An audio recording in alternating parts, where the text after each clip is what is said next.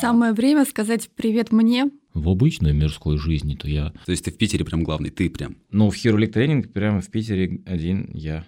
А Что такое это, это вот это слово матерное? Оль, давай про глобальное. Может быть, ты сейчас? Бургер не всегда во вред. Я к тебе не приходил, а ты ко мне пришел. Есть разминка, да, Сереж? И И заминка. вот такая новость. Ответ-то не, не случился. Про добро арт. Самый добрый подкаст о людях. С вами Назар Колковец. И Ольга Жданкина. Мы беседуем с людьми, которые своим примером вдохновляют на подвиги. Ну или просто на что-то хорошее.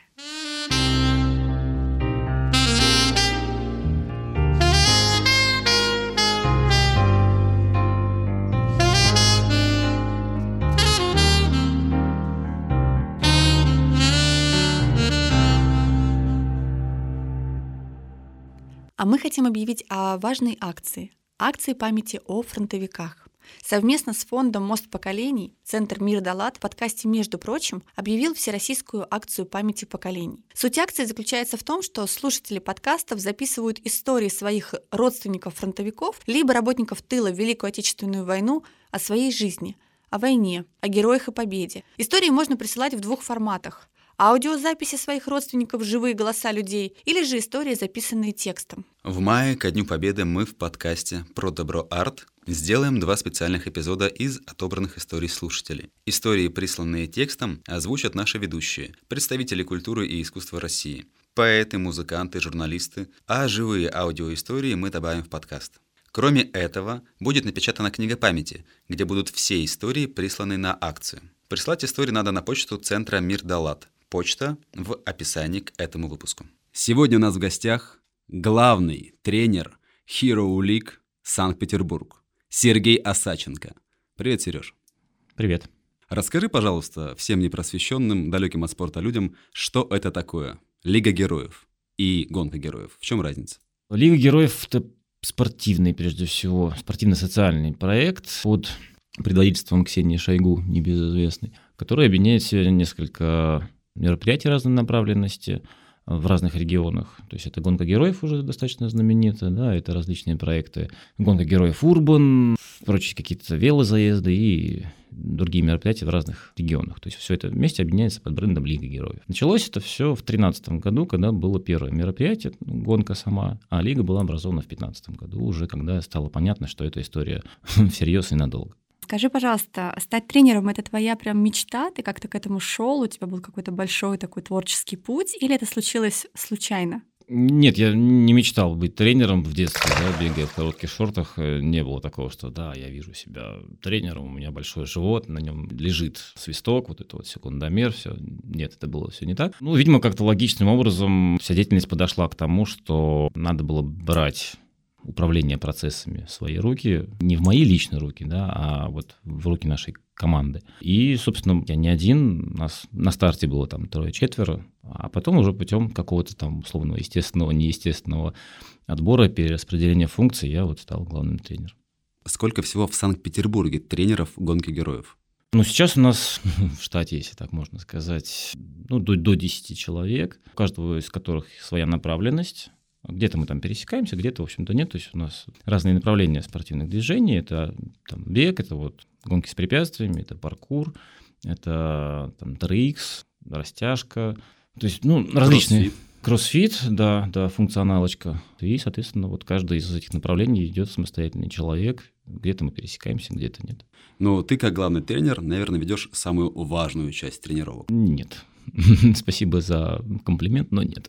Хорошо, но ты ведешь тренировки по хвату. Это все, что надо руками брать, хвататься, ползать, прыгать и прочее. Канаты и там какие-то другие вещи, которые люди берут руками, чтобы преодолеть препятствия. Это вот эта жесть, которую ты показывал, видео он показывал, где вы из положения лежа по канату, в смысле, вы встаете как-то, да, из положения лежа, держась просто за канат без ног руками, да, нет? Это а? был кроссфит. Но это элемент А, хвата. Да, безусловно, то есть я веду то, что связано с хватом, хотя, ну, по необходимости, конечно, я там присутствую в других залах, когда ребята не могут, я заменяю. Ну да, мое направление, это вот UCR направление связано с тем, что мы хватаем, держим, держим что-то, держим себя на чем-то, перемещаемся не только при помощи ног, но с элементами пытаемся, конечно, какой-то функциональной истории, чтобы было не очень скучно. И что, ну, собственно говоря, надо отдать Сереже должное, у него на тренировках скучно не бывает. Собственно, как Сережа попал на наш подкаст, я около нескольких месяцев там посещаю его тренировки, раз в неделю, два раза в неделю, как получится, и я, конечно, мягко говоря, в восторге от того, как стонет мое тело целую неделю или несколько дней после какой-нибудь мощнейшей тренировки, хвата, пресса и вообще чего бы то ни было от Сергея Осадченко. Так что спасибо. Ждем каждый. Мы ждем всех, вне зависимости там, от э, полувозрастных каких-то критериев, вне зависимости от цвета волос. Вот, вот Назара взяли и ничего не ёкнуло. Сейчас все будут думать, какого цвета волосы у Назара, а мы не скажем. Да-да-да, Назар, не благодари. У меня вопрос, а как э, задолго нужно начать готовиться к гонке героев? То есть я такая за месяц увидела, думаю, о, хочу участвовать, потом мне Назар показал тренировку, и я подумала, что это не самая большая мечта в моей жизни. За какой там срок? Ну вот если говорить, например, про мою первую гонку героев, которую я проходил в качестве участника, я к ней готовился следующим образом, я купил билет, все. На этом подготовка закончилась, и следующий шаг был уже шаг со старта на трассу. Ну да, какая-то подготовка была, безусловно. Ну, если мы можем перемещать себя в пространстве какое-то время, в общем-то, для ознакомления этого достаточно. С одной стороны. С другой стороны, конечно, чтобы вкусить вот всю полноту мероприятия, хорошо бы, конечно, чем-то позаниматься, посмотреть какие-то там промо-ролики, либо просто ролики участников, кто принимал участие, чтобы понять, что ждет. Да, и исходя из этого, исходя из своего состояния, какие-то вещи, ну, может, там, подтянуть, ну, или, по крайней мере, попробовать, там, увидеть танк, залезть на него, там, о, это я могу, там, галочку поставить. Поэтому, в общем-то, минимального какого-то уровня нет, пробуем всех, но есть какие-то вопросы разумной безопасности. Я могу по себе сказать, что мы начали готовиться с ребятами там с января-февраля месяца, с перерывами. К июню мы были плюс-минус готовы на то, чтобы в команде 9 человек, не ставя себе цели пробежать на время. Мы преодолели там 8, если не ошибаюсь, километров, да? А, ну, в Сертолово? Да, у нас Ленобласти. А, Ленобласти, это, ну, нет, побольше, побольше, порядка 10. Ну, вообще было заявлено 10 километров и 30, по-моему, два препятствия, Да, если не да. ошибаюсь. У нас была главная цель попробовать преодолеть все препятствия, что вышло там у единиц из нашей команды, потому что реально сложно. И я был единственный в кожаных перчатках, они меня безумно спасли, потому что все остальные пацаны потеряли себе как бы кожу на ладонях в достаточном количестве. И в конце было очень тяжело забираться на какой-то там эльбрус, на канаты и прочее. И это было просто, ну, кровавое мясо ну, на руках. Меня это спасло и выручило. Я смог преодолеть, к счастью, к своему и гордости огромной все препятствия. Но время, за которое мы прошли в девятером этот путь, это три часа ровно получилось. Это очень много, чтобы вы понимали, да, 10 километров. Какое рекордное время? В меньшую или большую Ну, сторону? в меньшую. Ну, чемпионатники зачастую бегут эту же трассу, там, ну, из часа могут выбегать. Быстрее, люди- чем за час. Ну, да, да. да, Ну, конечно. вот это сильно.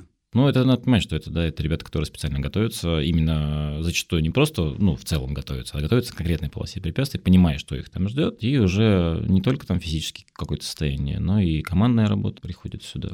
То есть это реальная подготовка. Можно попробовать пробежать самому, это будет немножко быстрее, чем три часа. Ну да, чем в команде, когда ты ждешь тех, кто, может быть, ну, хуже тебя подготовлен. Это да, понятно. безусловно. Но когда бежишь сам, то тут исключается вариант помощи, как правило. Согласен. Вопрос к тебе как к человеку, который пришел в этот спорт. Вообще, откуда? Кто ты в обычной жизни, в мирской? Кем работаешь? В обычной мирской жизни, то я... Работаю я юристом, моя основная деятельность не связана со спортом, да, в широком смысле слова. Я никогда не занимался спортом профессионально, это всегда был какой-то любительский уровень, но всегда это было какое-то движение, то есть это в юношеские годы это футбол, преимущественно командные какие-то виды спорта, единоборства. Ну вот все в совокупности как-то и привело к тому, что тело захотелось двигаться, и проект гонки это был какой-то новый формат движения, тогда совершенно незнакомый, ну и как у всех мальчиков, это новая игрушка, которой нужно Да вообще, на самом деле, это классная идея, когда у тебя не просто спорт, ну, типа, ходи в спортзал, чтобы быть красивым. Ну, это не со всеми работает. А у тебя цель. Как бы ходи в спортзал, занимайся, летом дашь жару как бы там всему миру. К следующему году давай улучшай свой результат. И это, правда, очень классная идея. Кстати говоря, про всякие там штанги, я была удивлена, что для девочек штанга это тоже нормальное такое занятие, вполне можно, и это не значит, что у меня будут огромные руки, и это в конечном итоге тренирует и то, что обычно волнует женщин, на что они там приключения ищут. В общем, для меня удивительно, что штанга это такое про, про женское. А есть какие-то, ну, например, реальные упражнения, которые только для мальчиков, девочкам не надо, или наоборот? Тут сразу после этого вопроса представляется картина из Таиланда, где там какие-то специальные упражнения чисто для мальчиков, потому что, ну, по-другому никак. Да нет, я бы не стал делить ни упражнения, ни оборудование в широком смысле слова на мужское или женское. То есть тут все зависит от э, компетентности тренера, либо занимающегося, если он сам себя обеспечивает программой, скажем так. Поэтому нельзя сказать, что штанга это для мальчиков, а резиновая гантели 2 килограмма это для девочек. И если ты берешь 3 килограмма, у тебя уже необъятная рама, и ты вообще будешь мужеподобная. Нет, так это не работает. Вот. Делить, ну, еще раз, да, мы же не делим вид спорта преимущественно, если не брать художественную гимнастику, ну, хотя понятно. мы ее тоже Хотя уже, уже перестали делить, да. Да, а, да. Поэтому нет, все достаточно универсально, вопрос, куда себя или иной предмет приложить. Хорошо, Сереж, насчет тебя конкретно. Вот э, приходя на твои тренировки, я сначала был даже обескуражен тем, что я думал, это твоя фамилия. Расскажи, пожалуйста, откуда взялась такая интересная, классная кличка? Ну, я не знаю, прозвище в спортивном мире Сергей Малыш. Почему Малыш? Не-не-не, подожди, скажи это по-другому, скажи это нежнее. Малыш. Да, когда у нас Назар немножко устает в конце тренировки, он говорит, это нежнее, но там обычно просительные интонации. Нельзя было, да, рассказывать? Можно, можно, какие проблемы? Да, у нас нет секретов, в конце концов. Ну и что, что нас слышат все. Малыш, ну это, в общем-то, достаточно давняя история. Для меня она связана с двумя вещами. Ну, так назвал меня отец. Ну, собственно, это не уникальность, да, какая-то. А второй момент был фильм э, с Алексеем Серебряковым «Фанат», где у главного героя как раз было такое прозвище. Это пришлось вот на бытность мою занятие единоборствами, и как-то оно вот, ну, осталось. Или я себе это оставил, да. Ну, видимо, это был твой личный выбор. Ну, на самом деле, интересно. Ну, да, да. Ну, и я, в принципе, не очень большой, поэтому... Не, ну, у тебя рост метр семьдесят. Четыре. Вот. Я как бы на глаз определяю, да, все, ростомер у меня четкий. Просто мы одинакового роста, Сереж. Да. Определяю на глаз рост, вес, ауру. Но я меньше тебя, да. Такой был важный вопрос, и после ваших разговоров про малыш, про стертые просто в кровь и в мясо руки, я не знала, куда впихнуть вопрос. А, а спорт вообще про добро? Вот такой вопрос. Угу. Ну, давайте немножко порассуждаем. Ну, просто если я скажу просто «да», мы перейдем к следующему вопросу. Да? Такой, добро, да, спасибо, мы закончили. Все что мы видим спортом. То есть надо, конечно, разделять спорт и, скажем, там, физкультуру, да, то есть... Да, скорее физкультуру. Не профессиональный спорт, я вот для себя, например, четко понимаю, что это вообще ни разу не про добро, это про убийство. А второй момент, что мы считаем добром, да, вот, потому что когда, опять же, переходя к концу тренировки с участием Назара, да, не все, что я прошу, есть добро. Ну, наверное, в широком смысле слова и одного, и второго понятия, это действительно добро, это во благо, потому что цель-то какая? Не сделать хуже, как минимум, да, остаться в тех же параметрах, а в идеале даже, ну, получить какое-то развитие в том или ином направлении. Само по себе развитие, даже если оно в какой-то момент связано с дискомфортом, но это все равно прогресс. Да, поэтому мы считаем, что прогресс – добро, это мы не стоим на месте и не скатываемся к заводским настройкам, к дубине, обезьяне и к прочим вещам. Поэтому в каком-то мере, да, добро действительно, но не стоит, наверное, фанатеть именно в этом направлении. Хорошо, спасибо. Давай немножко сузим. Что такое ЗОЖ? И как ты считаешь, стоит ли его придерживаться, пропагандировать? Ну, что касается пропаганды любой, я, наверное, не очень за, в том плане, что, ну, опять, как я ее понимаю, да, то есть вот ходить с плакатом, приставать к людям, съешь морковку, выплюнь бургер, ну, странная история, я хочу бургер, я ем бургер. Иметь свое мнение, действительно, безусловно, это хорошо, да, и понимать его, скажем, и обосновывать, давать людям информацию, наверное, да, вот не в режиме привлекать в секту, да, а показывать, что вот есть и такой вариант, да, и вы делаете свой выбор. Да, это хорошо. Ну, ЗОЖ, собственно, опять же, в широком смысле слова, если мы не про песню группы «Ленинград», имеет место быть, но это нормально, да, это правильно, это правильно, правильно с точки зрения сохранения человечества как биологического вида. Это, опять же, сам по себе ЗОЖ, его же в природе-то не существует. Природа не знает, что такое ЗОЖ и антизож. В природе все, что существует, все естественно. Да, и все идет по своим каким-то естественным канонам. Это и есть природный ЗОЖ. Да, люди уже виды изменили, как-то упростили для себя какие-то вещи. И придерживаться естественных каких-то вещей, ну, с учетом, безусловно, каких-то там особенностей, да, человеческого организма, это нормально, да. Говорить о том, что там доносить до людей информацию, что такая штука существует, и вот, а уж если можно показать какие-то наглядные результаты, ну почему нет? Но опять же, это не должно быть, на мой взгляд, в рамках фанатизма. Я хожу и сжигаю Макдональдс, потому что это, это вредно. Это выбор каждого человека, и он за него несет ответственность, а дальше естественный отбор. А твой выбор ЗОЖ? Нет, я даже врать не буду. Я осознанно исключаю вещи, которые очевидно навредят. Я ну, не пью, не курю, не колюсь ну, из того, что я про себя помню. Но при этом нет какого-то вот фанатичного такого, там, я не ем мясо, да, я ем только траву, выращенную на, в, в Индии, собранную девственницами в полночь, потому что это блядь, максимально полезно. Нет. Оля вышла из беседы. Из чата, да. Да. То есть есть какой-то баланс, да, что касается там питания, но хотя ЗОЖ ну, это же не только про питание, да? Да, да. Вот, это и в целом про стиль, образ жизни. Поэтому не пускать себя в пучину, в пучину разврата и бедствий каких-то. Но при этом нет смысла, конечно, какой-то вести аскетичный наверное, образ жизни, потому что, ну, в конце концов, мы же живем для, для чего? Ну, понятно, здесь глобальные цели, там, продолжение рода и все остальное, но от жизни тоже, тоже нужно получать удовольствие, и это не всегда во вред. Бургер не всегда во вред, мы поняли. Спасибо. Нет, да. я не соглашусь с таким выводом. У тебя, может быть, были какие-то примеры, когда приходили люди на занятия, ты такой, ой, там, допустим, они после хорошей гулянки или, допустим, еще, ты видишь, что человек не ведет здоровый образ жизни 100%, но через там пару-тройку занятий начинаются какие-то изменения, ну, допустим, пару-тройку месяцев занятий, потому что, ну, человеку банально тяжело приходить на занятия после там гулянки, и он сокращает их количество, и он меняется. И это такое типа положительное влияние, не вот не фанатичное. Есть? Ну, то есть мы сейчас снова про Назара, да? Не можем обойти эту тему.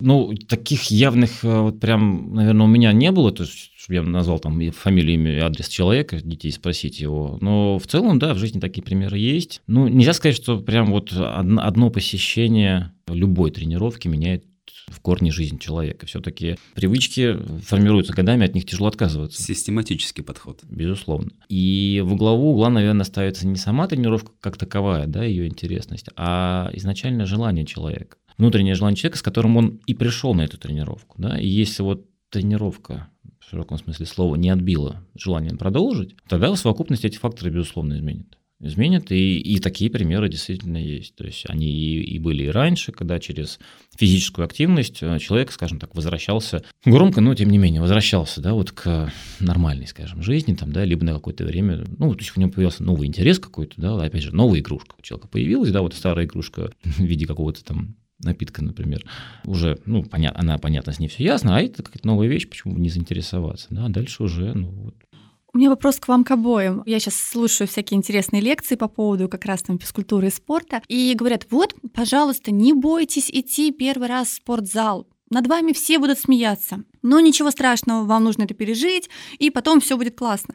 Ребята, я наде... ну, мне просто интересно, у вас же наверняка такого нету. Ну просто я вижу, какой ты, я вижу, какой ты вы. Вы создаете вот эту комфортную обстановку у себя, чтобы человек, который приходит первый раз, ему страшно, у него вот такая попа, вот такие щеки, даже если это не так. Ему страшно, что его будут осуждать. Он не знает, как подойти к какому-нибудь инструменту, ну как назвать, не инструмент, а ну, к тренажеру. Как включить. Я помню себя на дорожке, когда я к ней подошла и думаю, видимо, я буду сейчас молиться, потому что я не знаю, как ее включить. Спросить страшно. Вот как вы с этим работаете, не работаете? Ну, Назар, наверное, вопрос к тебе прежде всего, потому что я к тебе не приходил, а ты ко мне пришел когда-то однажды, да, но я не помню, что я тебя высмеивал в тот раз.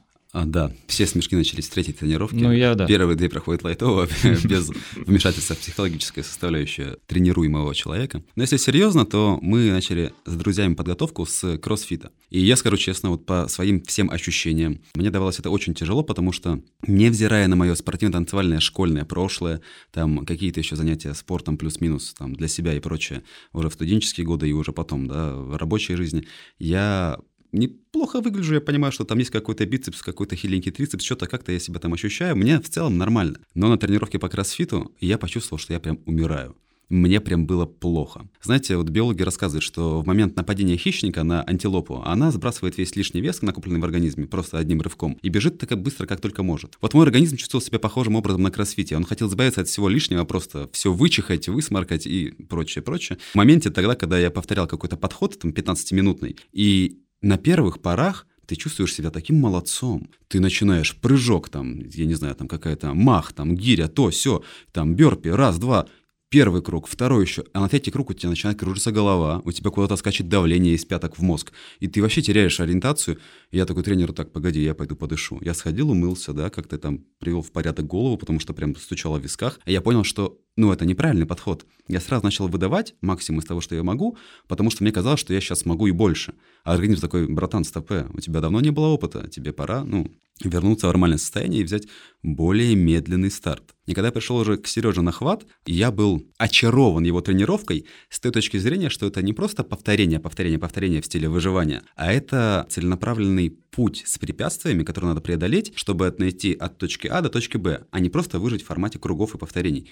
И мне это безумно понравилось, потому что так работать проще, понятнее вообще для мозга, для тела и интереснее, потому что Серега показал такую фишку, стена трехметровая, на которую самому как бы особо там не добежать, не запрыгнуть. Даже, по-моему, выше она, стена. Сколько метров? Там 3,20, по-моему. А, ну, чуть выше. И было классное задание, когда она была в команде, помочь всем членам команды подняться наверх, поднять э, там девчонок, с этой стены там сделать несколько шагов, потом спуститься тоже так же аккуратно, не спрыгивать, ломая себе там, да, ноги и другие члены органы, а спокойно, плавно вот в таком режиме помочь другу. Это было прям классно, потому что на кроссфите ты в основном работаешь один, сам с собой и с, там, с, инстру... как Оля сказал, с инструментами, да, там с гирями, канатами и прочее. И комфортная обстановка. Тренер спрашивает в начале тренировки, как вы себя чувствуете? Ну, там, какие-то травмы, может быть, что-то еще, там, недомогание. Если он получает утвердительный ответ от всех участников, что все в порядке, начинается занятие. Только тренер видит, вот как это было со мной. В конце тренировки я просто после Сережной полуторачасовой хвата, я лег на мат. Вот лежу там и прихожу в себя. Сережа подходит, говорит, ты как вообще, ты в порядке? Там, может, водички что, или скорую вызвать? Ну, понятно, что я в порядке, я сейчас отдышусь. После есть разминка, да, Сереж, и... И заминка. Вот такая новость. Оля, ты, наверное, не знаешь, что такое заминка. Ты в курсе, да? Так что я могу сказать, что очень комфортные условия, и тренер с вниманием относится к новичкам в особенности, потому что понимает, что это люди, которые могут себе сейчас ненароком навредить. И там первые три тренировки я чувствовал к себе особенное внимание Сережи, там дружеские похлопывания по плечу с тем, что там давай. Даже один раз в конце заминки мы висим, делаем подтягивание на счет. А он дружественно повис на тебе, да? Э, к счастью, наоборот. Он меня поддержал, потому что у меня уже руки, знаете, это ощущение, когда руки не держат от слова совсем. Вот забились мышцы предплечья, и просто ты держишь за эту трубу, и ты напрягаешь все, что у тебя есть в организме, а пальцы предательски раз, раз, раз, и просто отпусти. И ты такой думаешь, блин, а ребята висят, а они висят, и, и Сережа не считает, потому что все висели, и ты подводишь команду. Сережа подошел, меня мягко поддержал за спину, чтобы я провисел подольше. А показывает он не спину. Вообще у нас есть занятия, ну, мы занимаемся по 7 минуточек, там такой комплекс упражнений дома, просто дома. И ты сейчас сказал по 15 минут, несколько раз подряд. И вот я ненавижу этого чувака, который там в этой 7-минутной зарядке говорит, это, этот комплекс упражнений можно делать несколько раз в день. Я думаю, гад, вот я сейчас доберусь до конца, я выкину телефон вместе с тобой вообще в окно, потому что это невозможно делать несколько раз. Да, ребята, вы, конечно, мощь. Не, ну, конечно, всегда, когда какие-то вещи новые, новые в целом для головы, для тела, там еще для чего, для понимания, то, конечно, заходит сложно. Но вспомните, как вы все, ну, мы все учились ходить, да, ну, то есть, ну, Никто никак. не помнит, Это да. сложно вспомнить. Да, Ну, хорошо, дело. посмотрите видосы, да, там, типа, ребенок учится ходить, да, вот суть-то та же. То есть мы начинаем с полшага, с ползания, а потом сейчас вот не остановить уже все. Я случайно тоже услышала, что невозможно нарастить мышцы, там какой-то дяденька читает лекции об этом, а если ты не испытываешь именно моральных трудностей. То есть если тебе не тяжело не физически, а морально. Ну, а взаимосвязи, скажем, мышц, вот этой нейронной связи, можно говорить сколько угодно, да, сколько там версий, и, в общем-то, как, какая цель-то? То есть, ну да, наверное, невозможно, а может, возможно. То есть, главное что, ты иди и пробуй. Вот, и потом скажешь, было это возможно, не было возможно. Конечно, ну, от головы, безусловно, много зависит. То есть вот то первичное желание и нахождение в себе там какой-то мотивации продолжать, даже если это занудный 15-минутный комплекс, ты понимаешь, что ну, ничего не изменится в ближайшие 15 минут, ты будешь делать то же самое. Вот, и тебе для себя нужно найти какой-то стимул. Почему я должен делать пятый круг этого же? И ты находишь. Да, не всегда это какие-то, может быть, позитивные мотивационные истории, типа я вот доделаю 15 минут, и мне дадут конфету. Нет, это может быть просто ревкающий тренер сзади, который говорит, что у тебя осталось 3 минуты, и ты уже, тебе не до конфеты, тебе просто надо выжить. На сегодня это твоя мотивация.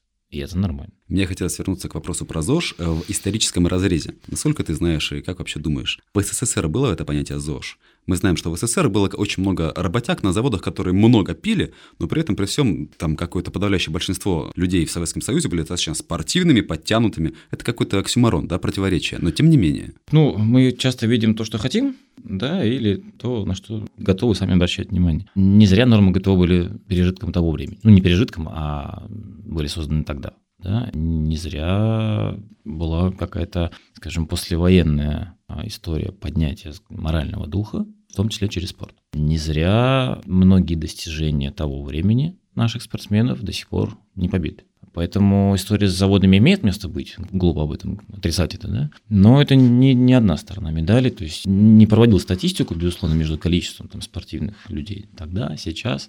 Тогда и сейчас был спорт. И тогда и сейчас им занимались. Есть примеры, когда люди, уходя с заводов, не занимаясь там профессиональным спортом, занимались в подпольных спортзалах. Я сам занимался в подпольных качалках. Появление единоборств восточных у нас в СССР это тоже история изначально подпольная, но которая привлекла очень много людей. И все это было, все это есть. Спортивные подвалы 90-х, я тоже это помню. Да, да, да, Даже безусловно, из помню. них вышел целый сегмент людей спортивной направленности, но они пошли своей дорогой. Путем а, сериала «Бригада». То есть, подождите, подпольные спортивные залы. А куда делись неподпольные? Почему негде было заниматься? Как это все? Ну, если вкратце, то, ну, опять же, да, СССР закончился, когда мне было 10 лет, поэтому я не могу говорить как первый источник. Ну, изучая спорт направление того времени, была некая направленность государственная, да, ну, возьмем там ГТО, да, некий набор умений. Дальше, собственно, западная индустрия привнесла элементы там тренажерных залов. Опять же, у нас тоже это все было. Тот, тот самый кроссфит, который нравится Назару и не, не дался с первого раза, да, это не что иное, как функциональное многоборье, которое существовало у нас. Это все то же самое, слова другие, принцип действия тот же самый. Просто на Западе сделали из этого красивую марку, завернули в красивую бумажку и стали продавать, и это действительно стало красиво и интересно, и востребовано. Поэтому были официальные, но просто не было этих направлений. А если говорить про единоборство, да, у нас всегда у нас хорошая, там, мощная школа и рукопашного боя, и самбо, но у нас не было восточников у нас не было источников единоборств, и поэтому, когда они появились, это было нечто чуждое той системе. Эти вещи были под запретом, они уголовно наказывались, и поэтому находились вот в рамках подпольных вещей. Но эти вещи часто вызывают и справедливый, достаточно большой интерес, и все-таки получают такое народное призвание, но дальше уже... А нормы ГТО, там же помимо всяких спортивных норм, да, которые нужно было выполнять, были же еще, по-моему, метание гранаты, если я не ошибаюсь, разборка автомата, такое не очень про добро. Как ты считаешь, нужно ли это сейчас? То есть ГТО же вернули нормы, и сейчас даже получают надбавочки всякие государственные учреждения за это дело. Ну, бросить гранату там условно на 40 метров, это не просто взять гранату и бросить ее на 40 метров. Это как некий э, финальный уже этап, когда мы подошли к черте и бросили ее. Да? За всем этим, как правило, стояла система подготовки, достаточно широкая, да, не узкопримитивная. Понятно, что направленность тогда ну, наверное, была, ну, хотя и сейчас, может быть, я уж не знаю, да, явно была такая, ну, околовоенная, да, это был период холодной войны, ну, послевоенное время, период холодной войны, да, то есть мы все равно в целом готовились чего-то отражать, поэтому отсюда в том числе там уроки ОБЖ, где мы надевали противогазы, разбирали калашников, да, и там даже стрельба и все остальное. Ничего плохого не вижу в введении норм ГТО сейчас. Можно считать это признаком каких-нибудь изменений там, в государственной политике. Мы сейчас не про эту часть, а вот про то, что народ стал пусть через это приходить к чему-то ну, здоровому, спортивному, опять же, в широком смысле слова, это, наверное, хорошо.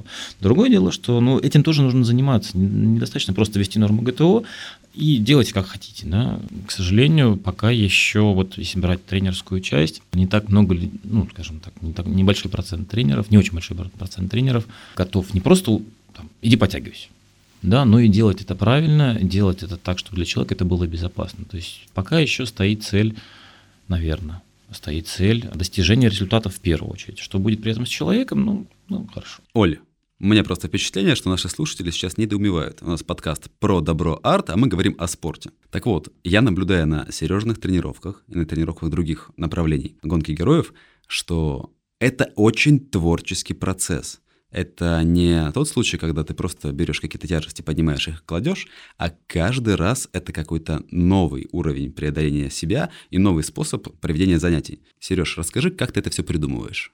Ну, то есть мне сейчас сознаться, что я это не придумываю, да?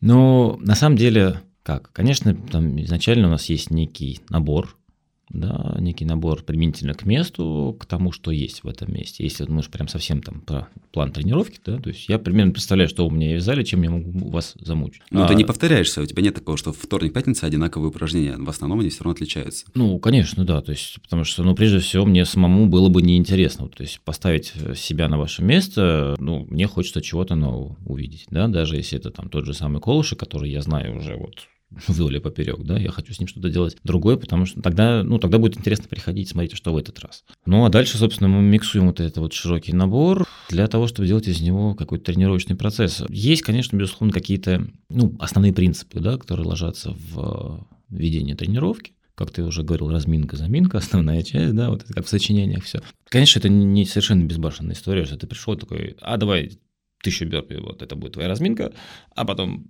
тысяча бёрпи, это будет твоя заминка. Да? Все-таки, как бы не выглядели странным образом упражнения, они все-таки имеют под собой какую-то логичную структуру и логичный как бы, путь развития твой вот на этот час. Поэтому я могу придумывать, ну, только форму, скажем, да, как тебя мучить. Принципы неизменны.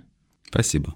Мне очень нравится, что эта вся история про такие мучения Назара. Это, знаешь, очень приятно. А я бы немножечко тут поперемешала, потому что мы поговорили про то, что как бы получается спорт не совсем твоя основная деятельность, то в миру, в быту ты юрист. Да, да, совершенно верно. А какая практика? Ну, в смысле, уголовная или там... А, в этом смысле. А, нет, направленность гражданская, гражданское право, если брать там под, под категории, скажем, это корпоративное право, это ну, обслуживание деятельности юридических лиц. Такая вот достаточно узкая направленность. Но, вероятно, очень востребованная в Санкт-Петербурге. Опять же, не статистики, но судя по тому, как ведет себя сейчас бизнес, да, да, достаточно востребовано. В общем-то, потому что, ну, юристов много, чего тут скрывать, да, и хочется вот в этом поле быть качественным, чтобы хотя бы этим выделяться. Мне интересно, юрист это, ну, всегда же представляется сразу прокурор-адвокат. Ну, юрист это значит ты в суде такой обязательно, где судья в этой шапочке, в этой штуке, и ты такой там защищаешь кого-то, обязательно защищаешь. Вот, а ты защищаешь, ты на стороне добра или нет, как юрист? То есть, если, например, ты защищаешь интересы какой-нибудь организации, которая, очевидно, не права, как быть, как, как договариваться с совестью? Или идти потом мучить Назара просто и все. Вопрос договора с совестью всегда у каждого человека практически в любой момент. Да? То есть мы делаем выбор, шагнуть направо, налево. Мы делаем выбор, не знаю, вот едет Назар, да, в метро, уставший после работы, ну, на машине, ну, неважно, в метро едет. Ну, сломалась машина, да, едет в метро, вот, ну, после тренировки у меня, он устал, он прям безумно устал, его ножки не держит, он присел. Вот стоит перед ним девушка, и вот будут у него муки выбора все-таки, уступить ей место или, ну, в принципе, я же устал, я же могу позволить себе посидеть. А вот в конце того вагона есть же место, я вот вижу, она просто туда не идет. Да? Это тоже выбор. Вот, из этих мелких вещей оно все и составляется. Ну, наверное, в любом случае, если мы сделали выбор в пользу какой-то деятельности, вот этот выбор мы уже вот там на старте сделали. Если ты сомневаешься, ты не выбираешь это. Ну, неправильно было бы выбирать это направление. Не уверен, не надо. Если выбор сделал, все, ты его уже сделал, ты уже отвечаешь за это. И да, пускай это будет договор с совестью, но ты сам это выбрал. Ты сам это выбрал, ты за это отвечаешь. Перед собой, перед другими, и ты готов отвечать. Ну, в идеале, да, ты готов отвечать, готов, да, понести там заслуженное, ну, может быть, не наказание, но заслуженные последствия, ты готов их принимать. Сергей так грамотно философски дал понять, что если ты работаешь, то ты работаешь. И выбираешь каждый раз, видимо, дело свое, ну, определенный момент, фирму и, ну, я так понимаю, ситуацию, в которой ты или вписываешься, или не вписываешься в защиту, ну, если ты в основном защищаешь да, чьи-то права и бизнес. И мне очень понравилась, конечно, эта аналогия с сравнением. Я поймал себя на мысли, что ни разу после его тренировки не ехал домой на метро, и представил себе прямо вот как я такой сел, ноги меня, понятно, плохо держат, там на педали-то тяжело порой нажимать после тренировок, а тут метро стоять надо. Я представил себе, да, что если бы там зашла бабушка или красивая девушка, то из вариантов уйти самому в другой конец метро или встать, предложить ей место, я выбрал вариант предложить ей сесть ко мне на коленке. Не-не-не, а Сергей ответил как юрист. Много, красиво, ничего не поняла. Значит, все получилось, да. У нас есть еще очень интересный личный вопрос к Сергею. Будучи подписанным на своего тренера в социальных сетях, я заметил, что он еще очень близок к творчеству с точки зрения поэзии. Это человек, который взял и написал стихотворение на очень известную притчу о смерти. Ну, я бы не назвал поэтом, все-таки для меня поэт — это другое. Да, это Есенин, это Пушкин, Ты назови живых поэтов, вот что ты все по мертвым пошел? Те- Тебя, да? Да нет, окей. вот ты, кого ты знаешь из современных? Если ты себя уж не готов приписать к этой касте. К стыду своему, наверное, из современных никого не назову. Нам А, нужно задавать этот вопрос каждому нашему гостю. Вообще кто-нибудь когда-нибудь сообразит назвать нас? Я бы назвал Назар, но это будет нечестно, все сразу поймут, что это стоило 500 рублей. А, Вот. а Из, скажем так, условных современников, наверное, Осадов. Мгм. Это вот то, что пришлось ближе. Вполне возможно, что пришлось просто в нужный момент жизни. И отклик его нашелся как раз в том числе, потому что это были какие-то простые совершенно слова, простые совершенно ситуации, но они были абсолютно жизненными. То есть и ты применяешь их на себя и понимаешь, что ну вот, вот этот кусок из твоей жизни, и какие-то вещи ты понимаешь, что да, вот это я проживал. Вот, вот этот поэт, да, это человек, который создает что-то, что находит отклик в душе другого. Да, после чего хочется позвонить там Назару и сказать, слушай, вот, а ты откуда знаешь это- вот это вот про меня? Вот это да, это сильно, это мощно. Наверное, со мной не согласятся, но категории, скажем, людей, ну, может быть, не поэтов, но умеющих владеть словом, я бы отнес Оксимирону. Почему нет? Да, потому что ну, безумная работа со словом, на мой взгляд. Я уж не беру там про какие-то скоростные качества, да, вот э, чтения всего этого. И при этом, если вот вслушаться в тексты, они достаточно глубокие. Это человек, который очень хорошо, естественно, интеллектуально развит. И много тем, которые затрагивают в текстах, они такие, ну вот, прям уходящие корнями много куда, и это вызывает очень безумное уважение. да. Э, Не то чтобы я там, да, давайте там за русский рэп, но это просто какие-то яркие впечатления. Хорошо. Ну, понятно. Кого-то из современных ты плюс-минус понимаешь, да, можешь назвать. Я думаю, что если копать в музыкантов, ты назовешь больше. Ну, наверное, да. Ну, Потому что большинство из них сами пишут себе тексты, да? Потому что понятно. А как это делаешь ты? То есть, И что ты- зачем? Да. А Есть такая замечательная фраза, не, вот сейчас прям не вспомню. Вот я ждал этого вопроса, точнее, знал, что он будет. А, Ты не- все слил. Нет, просто не знаю почему. Ну, знал все. Не помню, кто сказал, но вот поэт, наверное, тогда, когда ты не можешь не писать. И не стоит вопрос, зачем. Ну, просто вот оно, оно в тебе есть, и хочется где-то это закрепить. Так, собственно, родилась эта притча. Я, ну, как не притча, а в смысле стих, да, по, по притче. Я давно хотел ее написать после того, как вот ее прочитал, и прям хотелось почему-то изложить ее именно так. Но не писалось. И в какой-то день просто, ну, в поездке в метро пришли не первые строчки, а что-то из середины пришло. Ну, там набросал, записал, зафиксировал, и потом раскрутилось. Вот. Поэтому вопрос, зачем, ну, никогда не стоит. То есть можно написать по просьбе, можно написать к мероприятию. То есть я часто, ну, раньше, к сожалению, да, к стыду своему раньше, у нас есть инструкторы гонки героев, да, это вот сообщество ребят, которые мы водим взводы, собственно, где это и бежал в том числе. Ну, сто с лишним человек. И мне казалось интересным, и было здорово, когда каждого из них я все время поздравлял с днем рождения стихом. То есть я каждому писал предметный стих, отталкиваясь от человека. Тогда, наверное, вот вопрос был, зачем, он был правильный. Это вот к дате. Но это все-таки неправильно. Это ты пишешь, потому что должен должен, вынужден. Вот у тебя там, условно говоря, там сегодня заканчивается день рождения, надо написать, ты там едешь с работы, там, а, а уже надо. Поэтому вот ни зачем. Просто оно появилось, зафиксировали. Тогда, если мы говорим про вот поэзию как поэзию, в том виде, в котором она там наверху задумывалась, то, конечно, да, это потребность внутренняя, своя человека, вызвана эмоциями разными. Ты что-то хочешь показать? Сереж, спасибо большое, что рассказал так много про спорт, про движение гонка героев. У нас есть традиционные вопросы для всех гостей. Первый из них это чего доброго ты сделал на этой неделе? Это такой прям сложный вопрос. Дальше хуже. Дальше просто по-другому. Наверное, я отвечу так. Я постарался не сделать чего-то плохого.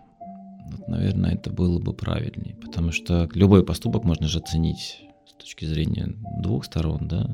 Все-таки в отношении поступков и их доброты, мне кажется, правильнее не само действие, а внутреннее ощущение, с которым это действие происходит, совершается. И вот если внутреннего не было желания сделать плохо, сделать зло, в широком смысле слова, само по себе уже это хорошо, это добро. Да, конечно, можно сказать, я сходил в магазин, купил продуктов, покормил собаку, погладил кота. Это все вроде как добро, да, вот в простом мире. А, но ведь я же мог делать все то же самое не потому, что хотел, а потому что надо, потому что так правильно, потому что меня заставили так сделать. Жена заставила. Жена в командировке. Вот, поэтому, наверное, важно само ощущение того, что я постарался не сделать плохого, не сделать зла. на этой неделе и буду стараться делать это дальше. А ты будешь стараться делать добро, Сереж? Ну да, да. Если вот возвращаясь к коротким ответам, которые Оле не нравятся, а, да. Не-не, сейчас тут как раз нужен короткий ответ. А. А, Что такое, по-твоему, добро, если одним, там, двумя словами? Ну, нежелание делать зла. Ответ принят. Спасибо. Да, вообще наши подкасты направлены на то, чтобы собрать одно большое мощное сообщество, которое связано добрыми делами из абсолютно разных сфер. И одной из конечных целей будет, наверное, создание какого-то пространства, ну, цифрового, из серии, может быть, сайт или какое-то Уж сообщество. так-то не, не раз это... Не, не растопыривай все планы-то наши. И мы приглашаем тебя. Сереж, ты с нами? Да, конечно. Куда, Кого бы ты ку- хотел? куда идти? Кого бы ты хотел видеть? Кого бы ты, может быть, из тех, кого знаешь, или просто о ком слышал, вот из ныне живущих? Кого бы ты хотел видеть в этой лиге? Ну, на самом деле, как бы можно назвать же кучу фамилий, да, там я хочу видеть там этого, этого, этого, этого, но любого человека, которого мы просто вышли и встретили на улице, потому что делать доброе дело это не, не заслуга и не дело человека как просто потому, что мы его знаем. Вот, типа, Вася тебя знает, и такой, давай с нами. Вася это, может, не уперлось никуда. Делать добро — это как бы желание, ну, не, не желание, хорошо, это, ладно, пускай, это внутреннее желание каждого человека, и это его решение. Вот. И если простой, обычный человек, которого я не знаю, да, пришел сам, ну, мы уже в лиге, да, мы уже сидим в, в большом белом кабинете, у нас круглый стол из э, стекла, значит, там какие-то бумажки очень важные такие, там план по совершению добрых дел, и к нам приходит с улицы совершенно человек, вот ничем не примечательный, мы не, мы не знаем его, и он пришел и говорит, я тут слышал про вас, и я с вами. И вот его я хочу видеть. Это прям как бойцовский клуб. Это идеально. Берем тех, кто Спасибо хочет сам. огромное. Спасибо тебе, Вот, Сереж. спасибо вам. Спасибо вам. И тренировки у Сергея Саченко проходят в клубе Eagles по адресу Это реклама, я тебе за нее не заплатил. Э, пока. обводного канала 134-136. по вторникам и пятницам в 19.30. Да, я традиционно всех жду. Да, ищите информацию на сайте «Гонки героев» и ссылку на то, чтобы записаться на занятия. Спасибо, что слушаете наш подкаст. Подписывайтесь, чтобы не пропустить будущие выпуски. Ставьте лайки, делайте репосты. И рассказывайте друзьям. Пишите нам в комментариях и в директ, кого бы вы хотели услышать в следующем эпизоде. И следите за анонсами в наших соцсетях, чтобы успеть задать собственные вопросы будущим гостям, которые мы озвучим в эфире. Эпизод подготовлен в рамках проекта «Цикл подкастов «Слушаем, читаем, говорим» Центра «Мир Далат», реализуемого с использованием средств гранта президента Российской Федерации, предоставленного Президентским фондом культурных инициатив. Thank